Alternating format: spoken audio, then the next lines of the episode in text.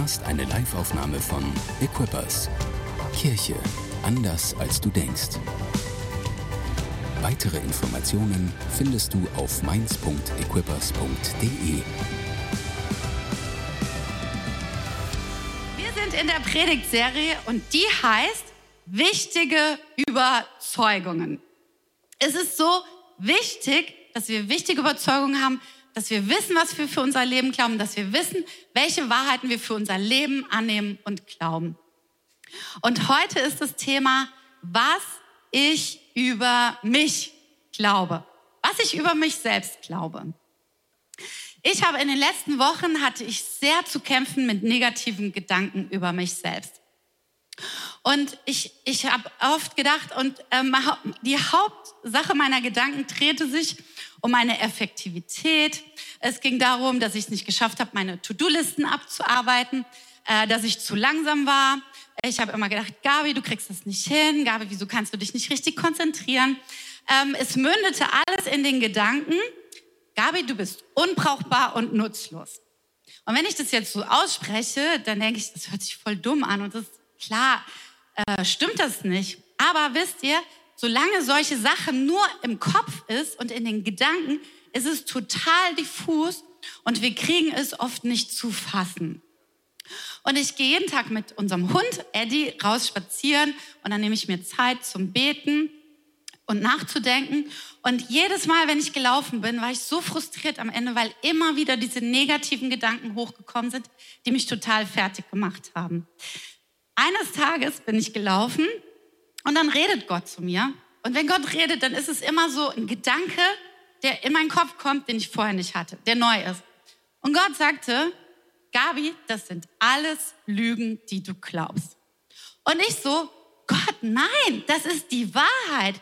Siehst du nicht meine To-Do-Liste, die ich nicht abgearbeitet habe? Hast du nicht gesehen, wie ich mich da und da nicht konzentrieren konnte, wie ich mich da und da ablenken lassen habe? Und er sagte, nein, Gabi, das ist nicht wahr. Du glaubst gerade Lügen. Und ich war richtig erschrocken, muss ich sagen, weil ich dachte, dass ich es mittlerweile drauf habe, die Lügen in meinem Leben zu identifizieren. Und ich habe gemerkt, wow, ich habe krasse Lügen über mein, ich habe es wirklich geglaubt. Und ich bin dann auch richtig sauer geworden, weil ich dachte, meine Güte, wochenlang haben mich diese Gedanken fertig gemacht und beschäftigt. Wie kann das sein? Und wisst ihr, ich habe äh, ich hab ja meinen Job gewechselt. Ich habe vorher als Krankenschwester, äh, als leitende Krankenschwester gearbeitet.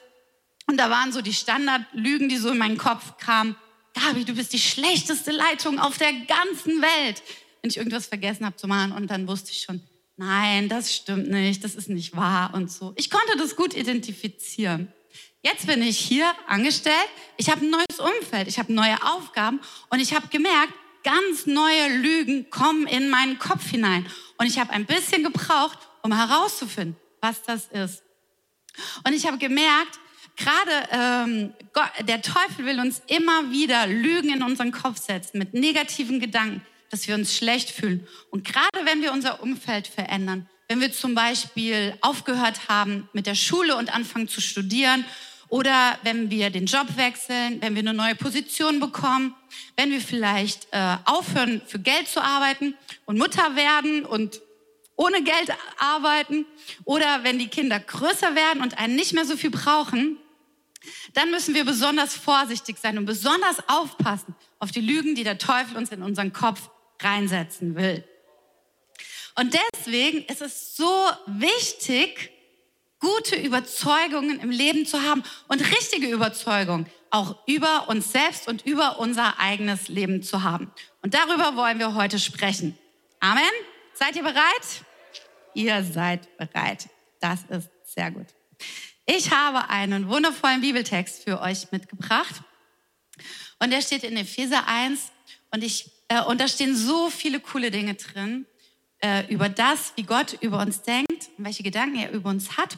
Und ich bete wirklich, dass ihr äh, lernen könnt, die Lügen in eurem Leben zu identifizieren und die Wahrheit über euch auszusprechen. Ich lese Epheser 1 ab Vers 3. Wir loben Gott, den Vater von Jesus Christus, unserem Herrn, der uns durch Christus mit dem geistlichen Segen in der himmlischen Welt reich beschenkt hat. Aus Liebe hat Gott uns schon vor Erschaffung der Welt in Christus dazu bestimmt, vor ihm heilig zu sein und befreit von Schuld. Von Anfang an war es sein unveränderlicher Plan, uns durch Jesus Christus als seine Kinder aufzunehmen. Und an diesem Beschluss hatte er viel Freude. Deshalb loben wir Gott für die herrliche Gnade, mit der er uns durch den geliebten Sohn so reich beschenkt hat. Seine Gnade ist so groß, dass er unsere Freiheit mit dem Blut seines Sohnes erkauft hat, sodass uns unsere Sünden vergeben sind. Er hat uns mit Gnade überhäuft und uns Weisheit und Erkenntnis gegeben. Ich finde, das ist einfach ein wunderschöner Abschnitt der Bibel. Und ein Fun Fact, das braucht ihr vielleicht nicht für euer Leben oder so, aber vielleicht, wenn ihr mal zu Wer wird mit näher kommt oder ein Quiz hier in der Church äh, äh, bekommt, bei Crossover oder sonst irgendwo bei irgendeiner Weihnachtsfeier. Dieser Abschnitt, der geht noch bis Vers 14 und das ist alles ein einziger Satz im Original. Das ist so krass. Das sind elf Verse, die aus einem Satz bestehen. Damit wir es besser verstehen können, sind hier Punkte dazwischen gesetzt, weil sonst würde es echt kompliziert werden. Dieser Abschnitt, er ist so reich mit Dingen, die Gott über uns sagt. Äh, und äh, wir könnten wahrscheinlich eine ganze Predigtserie darüber hören, ein halbes Jahr lang, und wir würden es immer noch nicht alles raus haben. Ich habe heute für euch nur vier Punkte rausgepickt, aber ich hoffe, dass diese vier Punkte euch helfen werden, feste Überzeugung für euer Leben zu bekommen. Seid ihr bereit für den ersten Punkt? Ihr seid bereit. Die erste wichtige Überzeugung. Ich bin reich beschenkt mit dem geistlichen Segen der himmlischen Welt. Ich gebe zu, dieser Satz ist ein bisschen auch kompliziert und nicht so handy, aber er gehört zusammen, alles gehört da dazu, deswegen ich konnte es nicht kürzer machen und auch nicht cooler machen, weil es ist schon cool, aber das werdet ihr erst hinterher feststellen. Vers 3. Wir loben Gott, den Vater von Jesus Christus, unserem Herrn, der uns durch Christus mit dem geistlichen Segen der himmlischen Welt reich beschenkt hat. Hier geht es also um Segen. Wir sind beschenkt mit Segen. Und Segen ist etwas total Gutes, etwas Positives. Wenn ich sage, der Herr segne dich, dann spreche ich gute Dinge über dich aus und über deinem Leben. Man könnte auch sagen, Segen ist die Wohltat Gottes an uns. Und in diesem Wort Wohltat steht ja, steckt ja schon das Wort Tat mit drin. Das heißt, wenn Gott sagt, ich segne dich, dann ist es nicht nur so ein frommer Wunsch oder so, sondern er segnet mit seiner Tat. Also er gibt uns was, er bringt uns was, er schenkt uns was. Und ähm, im, es ist so, im Alten Testament bedeutete Segen äh, Besitz. Es bedeutete, dass du Land hast, dass du Tiere hast, Schafe, Ziegen, Kühe, was auch immer noch für uns Tiere es noch gab. Aber es bedeutet, dass du mehr als genug zu essen hattest, dass du Freude hattest, dass du Frieden hattest, dass du Wohlstand hattest, dass du viele Kinder hattest, dass du Enkel hattest, dass du feiern konntest und einfach, dass du dein Leben genießen konntest. Das ist Gottes Segen und das ist Gottes Wille auch für unser Leben. Aber was Paulus hier beschreibt, das ist so abgefahren. Er sagt, wir sind reich beschenkt mit Segen. Was er hier, eine Sache möchte er hier auf jeden Fall klar machen. Segen ist schon etwas Gutes, etwas Tolles, etwas Großes. Aber wir bekommen nicht nur Segen, wir sind reich beschenkt mit Segen. Paulus, er übertreibt es einfach, weil er will, dass wir das begreifen, dass Gott uns mehr als genug schenken will, dass Gott uns alles geben will, dass Gott gute Gedanken über unserem Leben hat und er, dass er uns eine Wohltat tun möchte. Es ist mehr, als wir uns vorstellen können. Und der Segen, wir bekommen ihn ohne Gegenleistung. Gott schenkt ihn uns. Wir bekommen ihn, indem wir Jesus in unser Leben einladen. Durch Jesus Christus haben wir Zugang zu dem geistlichen Segen in der himmlischen Welt. Was ist es für ein Segen? Welche Qualität hat dieser Segen? Ich habe es gerade schon gesagt, es ist der geistliche Segen der himmlischen Welt. Der Segen, den Gott schenkt, er beginnt in unserem Inneren. Er startet in unserem Inneren und er verändert unsere Umfeld und unsere Umwelt. Was bedeutet das für mich? Egal wie du dich gerade einschätzt, ob du sagst, ich bin arm oder ich bin reich, ich habe viel oder ich habe wenig, ich kann viel oder nicht so viel. Gott will dich segnen. Er hat Reichtum für dich. Und das ist kein leerer Spruch oder kein Trost, sondern das, was er sagt, das setzt er auch in die Tat um. Dieser Segen bedeutet, dass wir als allererstes Frieden mit Gott haben. Und du hattest eben auch beim Abend mal gesagt, äh, wir kommen in Versöhnung mit Gott, mit dem lebendigen Gott. Wir haben Frieden mit Gott. Wir können zu ihm kommen. Aber dieser Segen bedeutet auch, dass er uns Gaben schenkt, dass er uns mit Fähigkeiten ausstattet, dass er Berufung für uns hat, dass er Erfüllung für uns hat, dass er Sinn in unserem Leben gibt, dass er Erfüllung bringt. Er hat Kraft für uns, mehr als genug Kraft. Er hat Autorität, dass wir unsere Umwelt zum Besseren verändern können. Es beginnt alles geistlich, aber es schließt auf keinen Fall das Materielle aus, dieser himmlische Segen. Gott will unser ganzes Leben reich beschenken mit seinem Segen.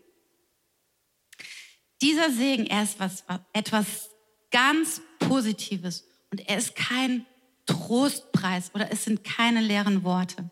Wenn Gott segnet, dann tut er es auch, dann bringt er etwas in unser Leben. Und weißt du, wenn es Phasen in deinem Leben gibt, wo du sagst, ich fühle mich arm oder ich bin arm oder ich habe das Gefühl, ich kann nichts, ich habe nichts, da ist keine Kraft, da ist nichts da, was ich geben kann, kein Reichtum, kein Wohlstand, dann kannst du heute eine neue Überzeugung in dein Leben implementieren. Weil dann kannst du sagen, ich bin reich beschenkt mit dem geistlichen Segen der himmlischen Welt. Amen. Amen. Das ist die erste Wahrheit, die erste feste Überzeugung, die wir für unser Leben brauchen, dass wir dem Geist der Armut und dem Geist, dass wir nichts haben und dass wir nichts können, widerstehen können. Yes. Wir kommen schon zu dem zweiten Punkt, zu der zweiten Überzeugung. Und die heißt, ich bin frei von Schuld. Vers 4 und Vers 7. Aus Liebe hat Gott uns schon vor Erschaffung der Welt in Christus dazu bestimmt, vor ihm heilig zu sein und befreit von Schuld. Seine Gnade ist so groß, dass er unsere Freiheit mit dem Blut seines Sohnes erkauft hat, sodass uns unsere Sünden vergeben sind. Ich war letztens samstags mit dem Eddie, unserem Hund, im Wald spazieren. Und samstags sind super viele Jogger auch im Wald. Und Eddie er ist sehr interessiert an Joggern, sagen wir es mal so. Deswegen habe ich einen ganz schmalen Weg gewählt, wo nicht so viele Leute laufen. Ich hatte ihn an der Schleppleine, die ist sieben Meter lang, damit er ein bisschen Freiheit hat und so. Auf jeden Fall, ich laufe auf diesem schmalen Weg auf. Ich sehe aus dem Augenwinkel einen Jogger auf, der Kreuz, auf die Kreuzung zurasen. Ich trete so schnell ich kann auf die Leine, damit Eddie nicht den Jogger anfällt. Leider war es aber nass. Eddie ist auf diesen Jogger zugerannt und die Leine unter meinem Fuß durchgerutscht. Und Eddie hat, er hat nichts gemacht, wirklich, er macht nichts. Aber er ist halt sehr interessiert an den Menschen. Und ich denke, er wollte vielleicht ein bisschen spielen. Der Jogger, der fand das nicht so cool. Er hat sich sehr aufgeregt.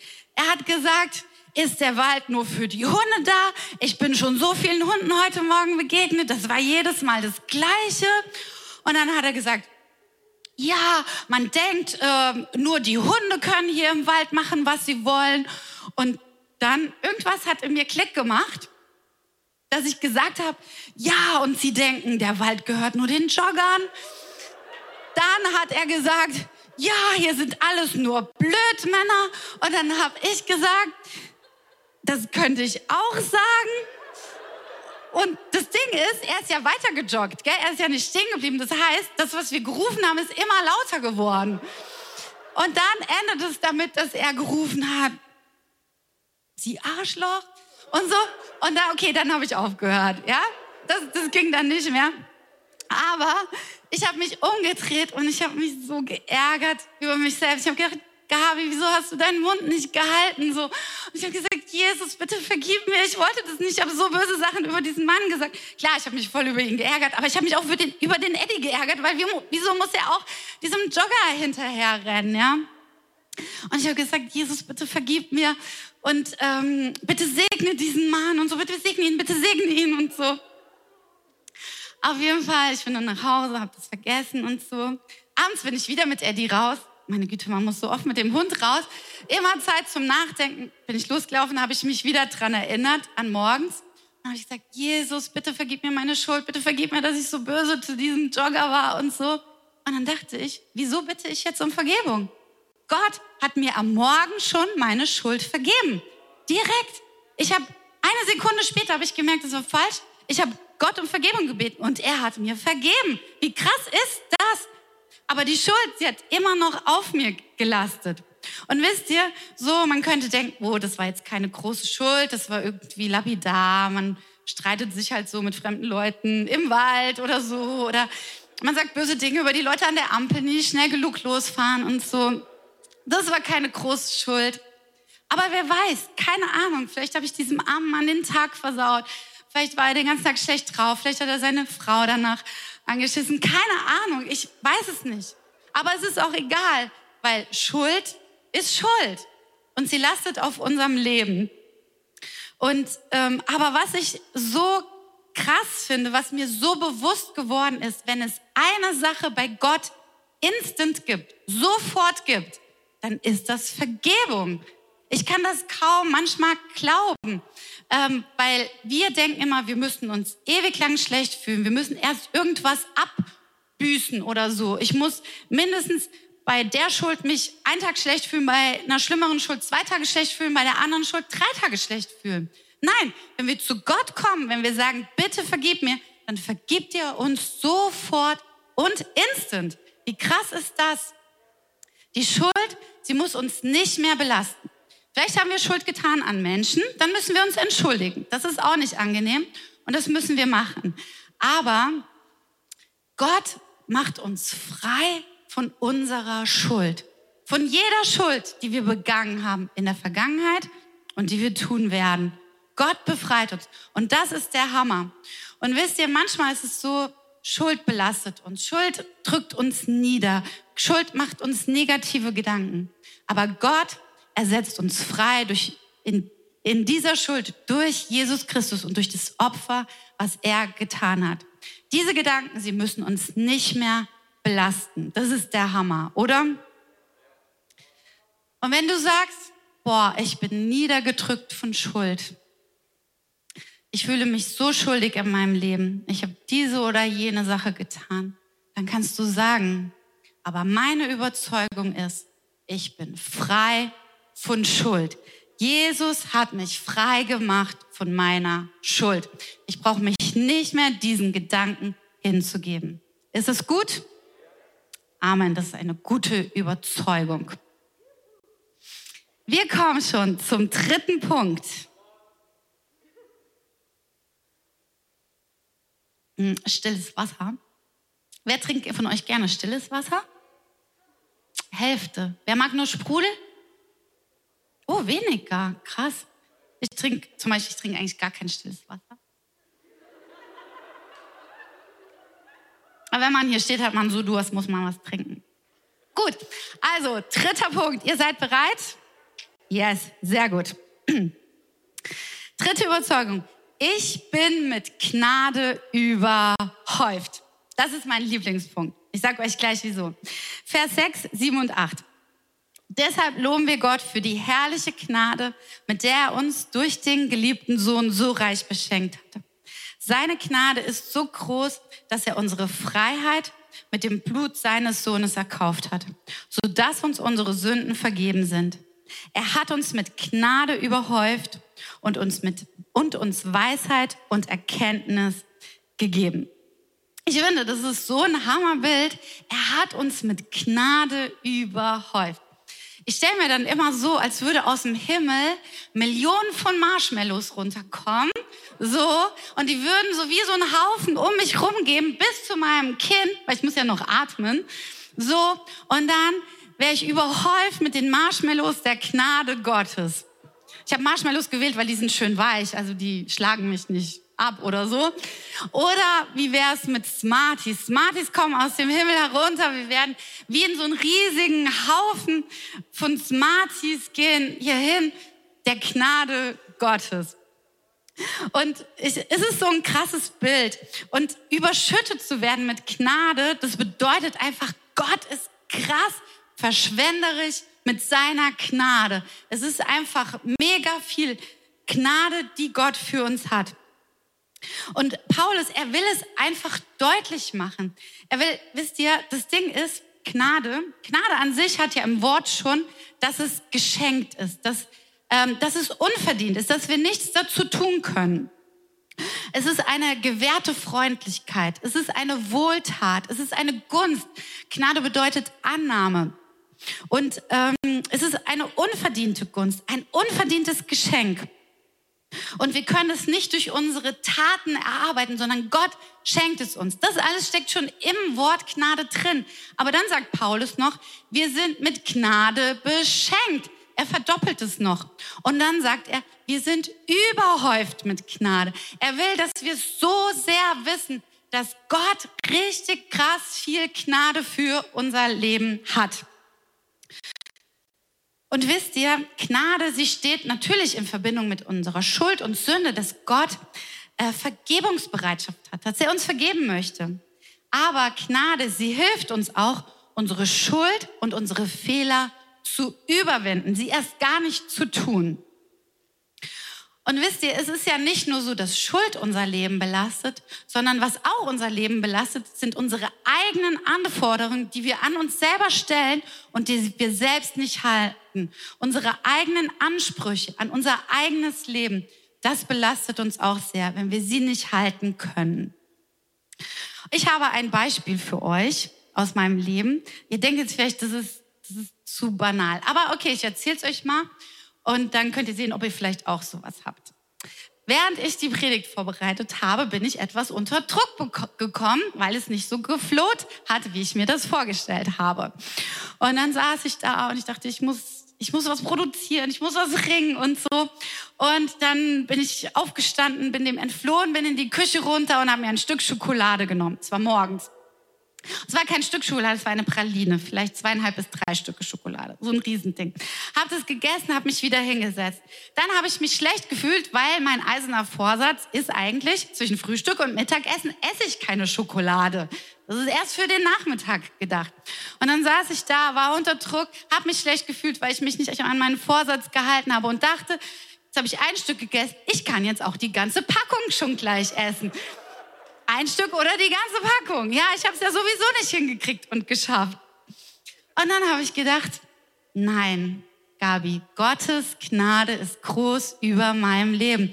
Ich bin überhäuft mit Gnade. Nur weil ich dieses eine Stück Schokolade gegessen habe, heißt es noch lange nicht, dass ich die ganze Packung Schokolade essen muss. Nein, ich widerstehe dem. Ich setze mich hin und werde mich meinen Schwierigkeiten und Herausforderungen stellen. Das macht Gnade für unser Leben.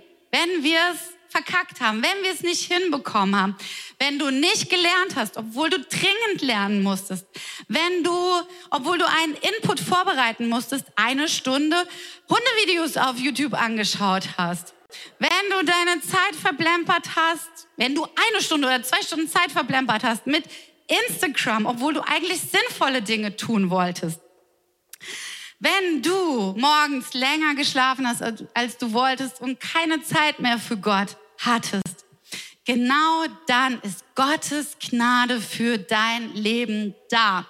Du, Gottes Gnade bedeutet, dass du ab jetzt, ab sofort, ab diesem Zeitpunkt neu anfangen kannst. Du kannst einen Reset-Knopf drücken, kannst sagen, okay, das waren die Fehler, das habe ich nicht hinbekommen, das habe ich alles nicht geschafft, aber jetzt in diesem Moment kann ich neu anfangen. Das macht Gottes Gnade für uns. Wir müssen unsere Alt, wir müssen unser altes Versagen nicht mit in unsere Zukunft schleppen.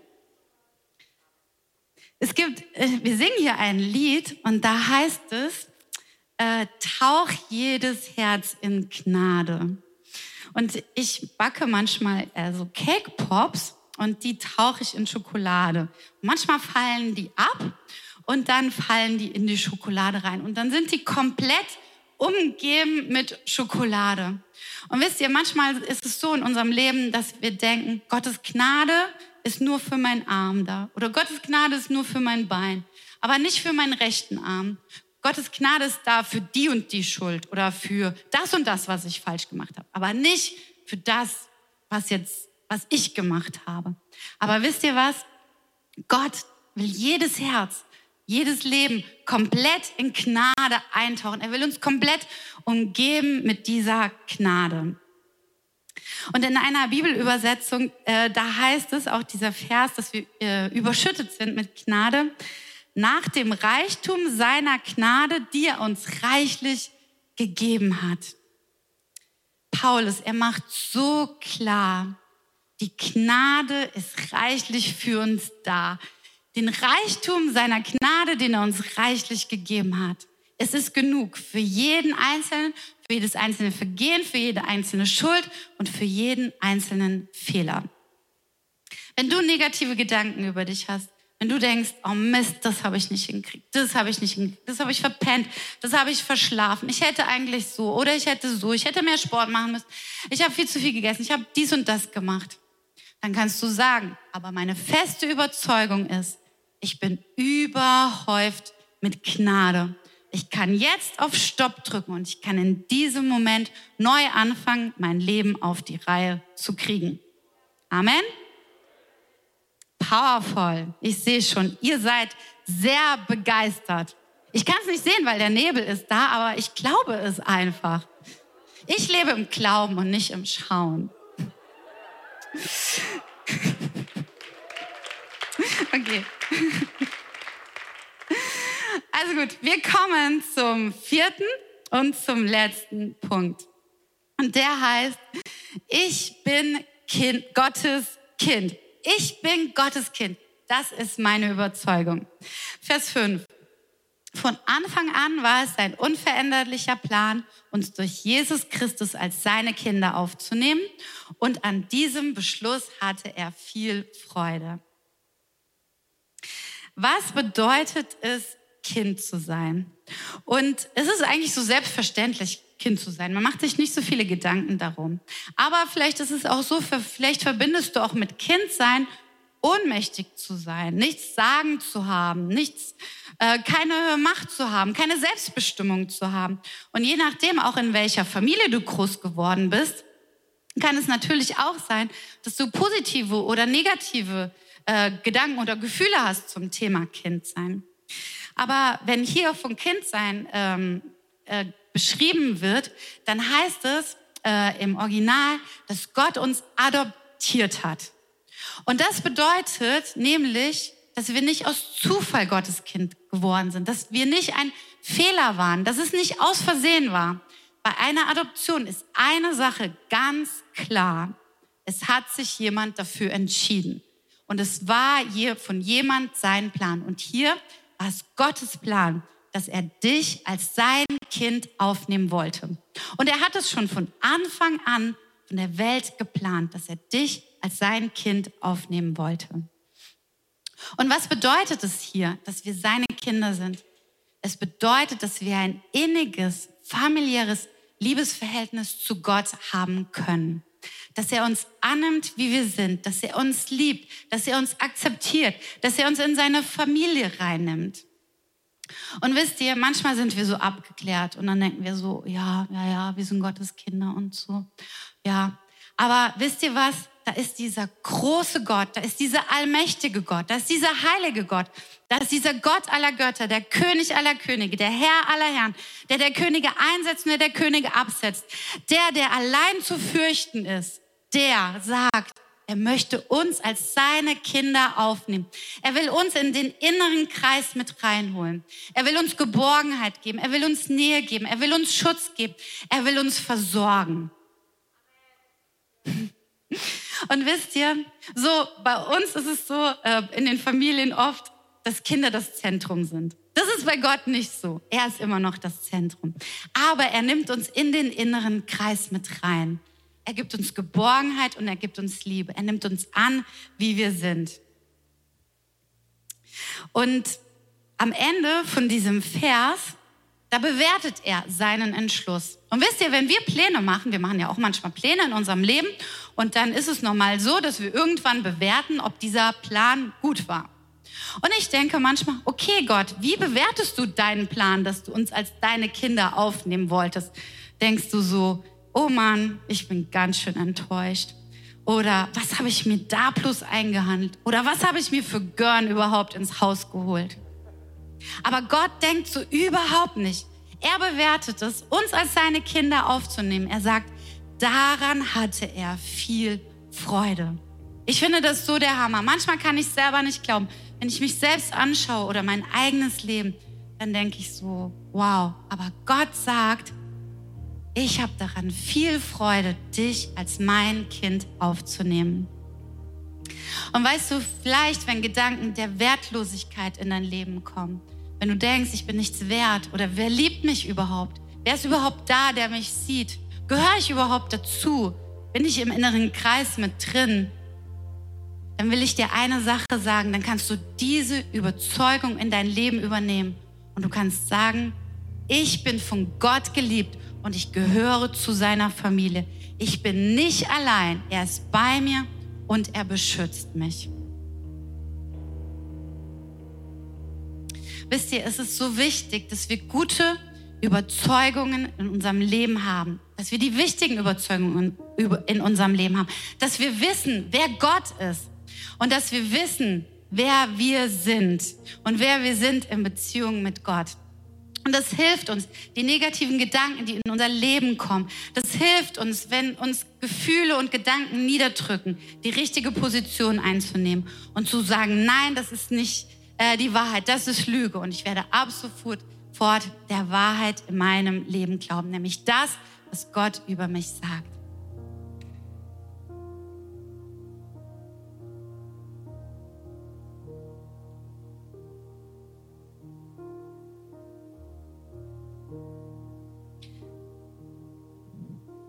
Ich würde gerne beten.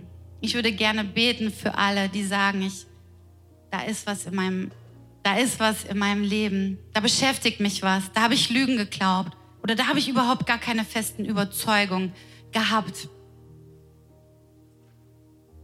Jesus, ich danke dir für jede einzelne Person, die hier ist. Gott, ich danke dir, dass du gute Gedanken über jedem Einzelnen hast. Ich danke dir, dass du deinen Segen ausgießen willst. Ich danke dir, dass du jeder Person sagen willst, dass sie zur Familie gehört, dass sie dein Kind ist. Gott, ich bitte dich für jeden, der da ist und der zweifelt, der verwirrt ist in seinen Gedanken und in seinen Gefühlen. Ich bitte dich, dass du kommst mit deiner Kraft, mit deiner Gnade, mit deinen Überzeugungen. Dass du sagst, wer er ist, dass er dein Kind ist, dass sie dein Kind ist, Gott.